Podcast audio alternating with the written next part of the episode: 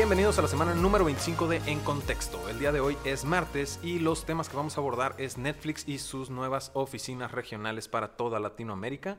También vamos a tocar el tema de SoftBank y su alianza con Correlation One, que lanzan el programa de entrenamiento para inteligencia artificial.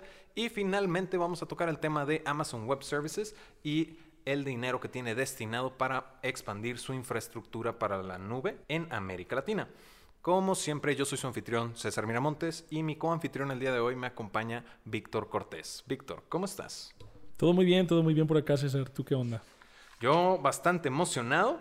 Tenemos un par de anuncios parroquiales. Primero que nada, Finance Disrupted. Tenemos una dinámica por ahí, ¿no? Les platico. Está, está muy buena, eh, la verdad. Está muy buena la dinámica. Tenemos un giveaway muy interesante de la mano con The Economist para Finance Disrupted Latam el evento elite más importante de fintech a nivel Latinoamérica. En la descripción les vamos a dejar un link en el que van a poder ingresar y compartirlo con la mayor cantidad de gente posible para que puedan ganarse tres entradas gratis a este evento. Entonces es muy sencillo, se suscriben a nuestro newsletter, comparten este link para que otras personas se suscriban a nuestro newsletter citando su correo personal para que sepan que ustedes son los que refieren y así nosotros saber quién es la persona que más invitados o más referidos trajo a la, sí, sí, a la liga. Al, al, giveaway.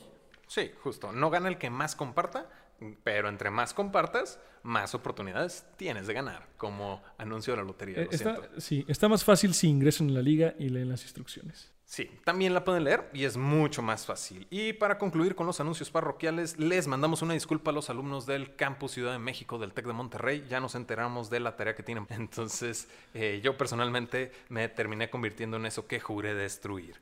sí, honestamente no, no queríamos convertirnos en tarea, pero aprovechenos. La verdad es que me pareció una dinámica muy interesante, ¿no? Creo que sería interesante replicarlo en otros, en otros campos. Sí, estaría bastante bien. Es una gran idea la que nos acaban de despertar con esto, ¿no? Y con esto un saludo a la maestra Yoshiko Sakai, quien organizó, esta... dinámica. la verdad es, que me, impresionó bastante, me gustó, lo compartimos con todo el equipo y casi nos ponemos a llorar de la emoción. Claro, todos, algunos siguen abrazados. Vamos pasando a la primera noticia del día de hoy y es Netflix, quien establece sus oficinas centrales sus headquarters para Latinoamérica en la Ciudad de México. Y en la Ciudad de México va por una muy sencilla razón. Y es que esta sede regional para Latinoamérica buscan estar físicamente más cerca de su mercado. ¿Por qué? Porque con esto pueden fortalecer las relaciones con socios clave, ¿no? Que tiene completo sentido si buscas que te consuman en una zona, ser parte de la zona y conocer a quiénes son los elementos más importantes, ¿no? Sí, y hace mucho sentido considerando que México y realmente Latinoamérica como tal, particularmente México y Brasil, son los mercados más importantes para muchos de estos gigantes de medios, ¿no? Netflix, Spotify, realmente México y Brasil eh, se encuentran entre los mercados más activos de Internet, de redes sociales y de estas dos plataformas en particular. Entonces, creo que es una decisión estratégica interesante, ya la veíamos venir, o sea, era un rumor que ya, ya sabíamos desde hace tiempo, pero se consolida ahora entonces. Ah, dato curioso. De hecho, las, el crecimiento de Netflix del 2019, el 90% de ese crecimiento proviene de fuera de los Estados Unidos, ¿no? Entonces esta, esta expansión de Netflix puede, o más bien tiene una búsqueda de un mercado un poco más hambriento de contenido, siento yo. Pues estamos... Sí, eso y también, la, perdón que te interrumpí, la saturación del mercado en Estados Unidos está mucho más competida, ¿no? Entonces, el hecho de que Latinoamérica, con sus altos índices poblacionales y la alta penetración que hay tanto de smartphones como de Internet, pues representa el campo perfecto para conquistar a esta audiencia sin tener la presión de los, los otros competidores de manera tan fuerte como en Estados Unidos, ¿no? Sí, los índices poblacionales considero que son un elemento muy importante, pero también creo yo que hay un elemento que no están considerando, porque tienen destinado un total de 200 millones de dólares para producciones en México. Estamos hablando de alrededor de 50 proyectos, ya sea de cine o televisión, pero también hay una cuestión, y es que, o por lo menos que yo observo, es el consumo mexicano del producto mexicano, por lo menos en cuestión de cine, de televisión. Porque siento que es bastante difícil lograr que te consuman como local. Es más fácil, o por lo menos en la industria cinematográfica, México le apunta mucho a consumir lo extranjero, ¿no? Lo, hollywoodense o, a final de cuentas, lo de Estados Unidos. Entonces, al momento yo siento que puede ser peligroso. Digo, de nuevo, vienen a México para lograr una alianza comercial con socios clave que les van a poder dar este tipo de insights y cómo resolverlos. Pero también yo veo complicado por ese lado el fomentar, es muy bueno fomentar series mexicanas y cine mexicano, pero sí el mercado como tal lo veo medio complicado porque hay ¿Qué serie mexicana de Netflix es famosa? La Casa de las Flores. ¿Viste La Casa de las Flores? Sí, la vi, no me gustó. Pero me gustó Club de Cuervos. Ah, sí, Club de Cuervos es otro escenario, por supuesto. O Monarcas. O sea, realmente sí hay serie, sí hay series, Monarca, perdón. Sí hay series buenas con producciones locales. Y bueno, yo considero que el hecho de que Netflix represente una empresa extranjera no debería ser una cuestión, una razón para no consumir ese contenido si realmente es de alta calidad. Ah, no, no, no me estoy yendo a que no van a consumir lo, foráneo, sino que al hablar de que es una producción mexicana, el mismo término muy arraigado del mexicano que se conoce como malinchismo realmente puede tener un impacto en el consumo de este mismo contenido. ¿Make sense? Sí, make sense. o sea, creo que era una tendencia que ya se veía desde antes, ¿no? O sea, consumimos por lo general lo extranjero, pero muchas veces también es por la calidad de lo mismo, ¿no? Lo interesante es que están usando Latinoamérica como un programa piloto, como usándonos como esos conejillos de indias para hacer el test. Ya lo habíamos visto con Facebook también que lanzó el programa de Lazo, la nueva aplicación Lazo, que es el competidor de TikTok, lo lanzó inicialmente en México, eh, un, un país donde TikTok todavía no tenía suficiente product market fit o esa relación de producto y mercado para ver qué tal respondía la audiencia. Lo mismo con Facebook Dating, ¿no? Eh, la, plataforma de, citas online de Facebook se implementó por primera vez en Colombia. Entonces ya están viendo Latinoamérica como un mercado interesante para probar nuevos productos y en el caso de Netflix, si funciona esta estrategia, se va a replicar en Europa y Asia. Porque creo que también Alex González Ormano también platicaba de eso, ¿no? Que Latinoamérica era este chivo expiatorio de las startups extranjeras, ¿Ah, ¿no? porque realmente sí, los índices poblacionales son espectacularmente atractivos y que no, no se sienta como que el mismo malinchismo no deja que esto avance, ¿no? Sí es algo atractivo para ver cómo se comportan los consumidores. Y pues originalmente las oficinas regionales de toda Latinoamérica estaban en Sao Paulo, lo cual va a hacer que se queden ya nada más como una rama regional.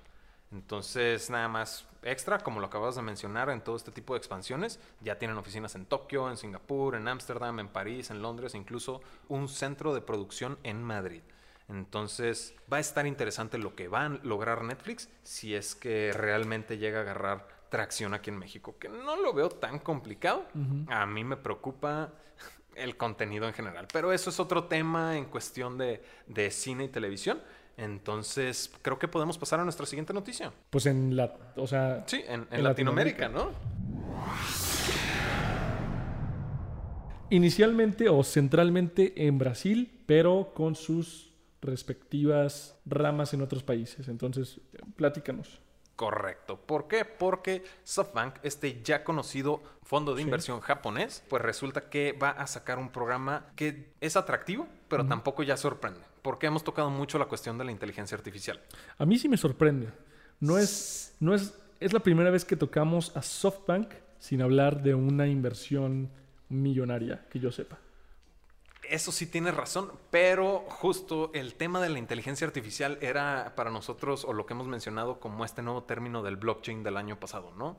Que ya es como que todo el mundo le está dando prioridad y todo el mundo le está apuntando a la inteligencia artificial. Sí, pero contrario al blockchain, la inteligencia artificial sí ha tenido mm, aplicaciones mucho más particulares y pues, prácticas. Entonces, bueno, bueno, la noticia en sí es que SoftBank, de la mano con Correlation One, van a lanzar un programa de inteligencia artificial para developers senior, para personas con un poco más de experiencia, pero con este interés de mejorar sus conocimientos y habilidades en data science, machine learning, inteligencia artificial, etc.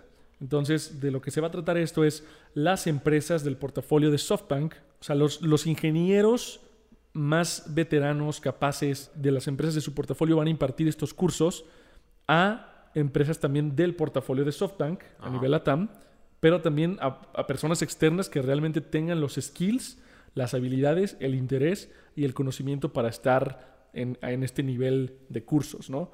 Sí, y aparte tiene este no es, no es como una obra caritativa, ¿no? No es a cursos gratis para todo el mundo, sino que sí es un servicio, la capacitación en inteligencia artificial que, pues obviamente, requiere de mucho conocimiento, tanto previo para inteligencia artificial, que sí tiene un costo, ¿no? Hay diversas formas en las que se puede pagar el curso. Ya sea que pagues el costo total de, de manera inicial, ¿no? Alrededor de 5 mil dólares por el curso o que una empresa patrocine este desarrollo para sus empleados o incluso a través de Income Share Agreement, que es un acuerdo de compartir los ingresos de la persona. Entonces, una vez que tú encuentras un trabajo, o si ya lo tienes incluso, puedes ir pagando parte de tu salario a la empresa para prácticamente cubrir los costos del, curso, ¿no? Creo que tiene un costo un poco más elevado, pero prácticamente... Pero a ver, ¿qué me conviene? Porque Gympass, que pertenece al portafolio de SoftBank, hace un mes adquirió a Flanner de Portugal, que los adquirieron, contrataron, era el término, para implementar todo ese conocimiento de inteligencia artificial. Y no les salió barato. También iFood también adquirió esta otra startup en hace también un mes, dos meses aproximadamente, buscando el adquirir ese talento y gente que ya sabe de inteligencia artificial. Entonces, ¿qué me conviene? ¿Le pago la capacitación a mi staff o simplemente adquiero otras startups para adquirir talento y conocimiento. Sí, digo, creo que em, tienen diferentes objetivos a fin de cuentas. No creo que el objetivo de adquirir Flanner haya sido únicamente conseguir personas que saben inteligencia artificial, pero eh, definitivamente debe ser un debe, debe ponderarse para ver cuál es lo más rentable a largo plazo. Ahora, lo que hay, que aclarar es que son cursos, es una combinación entre cursos presenciales y online. Nate Spila, que es un instructor de inteligencia artificial de Harvard, eh, va a estar dando los cursos de manera online mientras él está en Sao Paulo, ¿no? Pero va a haber asistentes educativos en otras partes de Latinoamérica como Ciudad de México, Bogotá y Buenos Aires. Y bueno, este curso ya se había implementado en Buenos Aires anteriormente eh, se llama Data Science for All, Ciencia de Datos para Todos. Ya se había implementado de la mano del gobierno de Bogotá en el 2019 y hubo participación de empleados de Rappi, de Amazon y, y todo lo con el objetivo de mejorar las capacidades regionales en cuanto a inteligencia artificial. Yo creo que sí debemos de ver cómo salen las primeras generaciones de este curso para ver si realmente es eh, eh, óptimo o práctico, ¿no? Es, es, es ser arriesgado al meterte este tipo de cosas, ¿no? ¿Por qué? Mm, están trayendo gente experta en el tema, pero no gente experta en la capacitación del tema. ¿Me explico? No es lo mismo ser un ingeniero que un maestro de ingeniería. Mira, yo creo que cuando llegamos a esos niveles de, temas, em, tienes, que, tienes que saber que a veces los profesores que saben del tema no van a ser los más didácticos. Pero pues bueno, pasa mucho en las universidades, ¿no? Tienes profesores que realmente no son tan buenos siendo profesores, pero saben mucho del tema. Y bueno, tú como estudiante tienes que adaptarte y encontrar la mejor forma de hacerlo. Y con eso estamos concluyendo la noticia de SoftBank y su programa de capacitación en inteligencia artificial en colaboración con Correlation One. Ahora sí, vámonos pasando a nuestra última noticia del día de hoy. Y también es Latinoamérica, ¿no? Digo, también es Brasil, volvemos a sacar en lo mismo. Pero la noticia como tal es Amazon Web Services, que tiene destinado un presupuesto de 235 millones de dólares para expandir su infraestructura del data center en América Latina. Este data center está ubicado en Brasil, en Sao Paulo. Entonces, creo que son muy buenas noticias las tres que hemos tocado porque estamos hablando de inversiones extranjeras buscando a Latinoamérica. Puede ser dentro de esta área de, pues vamos a ver qué sucede y si se rompe no pasa nada, es América Latina, pero también, pues a final de cuentas nos están volteando a ver. Sí, creo que es interesante porque estas empresas extranjeras realmente están apuntando a invertir realmente pues bastante, bastante capital en el desarrollo de nuevas tecnologías aplicado en Latinoamérica. AWS ya tenía estos llamados Edge Networks en Sao Paulo, Río de Janeiro, Bogotá, Buenos Aires y Santiago. Pero lo que está haciendo AWS con esto es realmente impulsar el desarrollo de las nuevas tecnologías Edge Computing, que son prácticamente un tipo de computación en la nube, cloud computing, un poco más avanzado, en el que los dispositivos como tal ya tienen ciertas características, digamos que de inteligencia artificial dentro de los mismos chips. Este... Lo siento mucho por los que tienen que hacer su resumen de este episodio. ¿eh? Amigos, no, no, no es para hacerles la tarea más complicada, pero la verdad está súper interesante el tema. Entonces, apunten temas para recordar inteligencia artificial y edge computing. Que a final de cuentas, el resumen de todo esto es que fuera de la perspectiva o visibilidad de Latinoamérica como chivo expiatorio, hay muy buena visibilidad en cuestión de emprendimiento. Hay dinero que está entrando y este mismo dinero se está implementando para mejorar estas mismas tecnologías que estamos desarrollando. Entonces, con eso estamos cumpliendo las noticias más importantes en el mundo del emprendimiento, tecnología y capital de riesgo en América Latina. Nos vemos el jueves con más información al respecto. Como siempre, yo fui César Miramontes. Yo soy Víctor Cortés. Y ahora sí estás en contexto.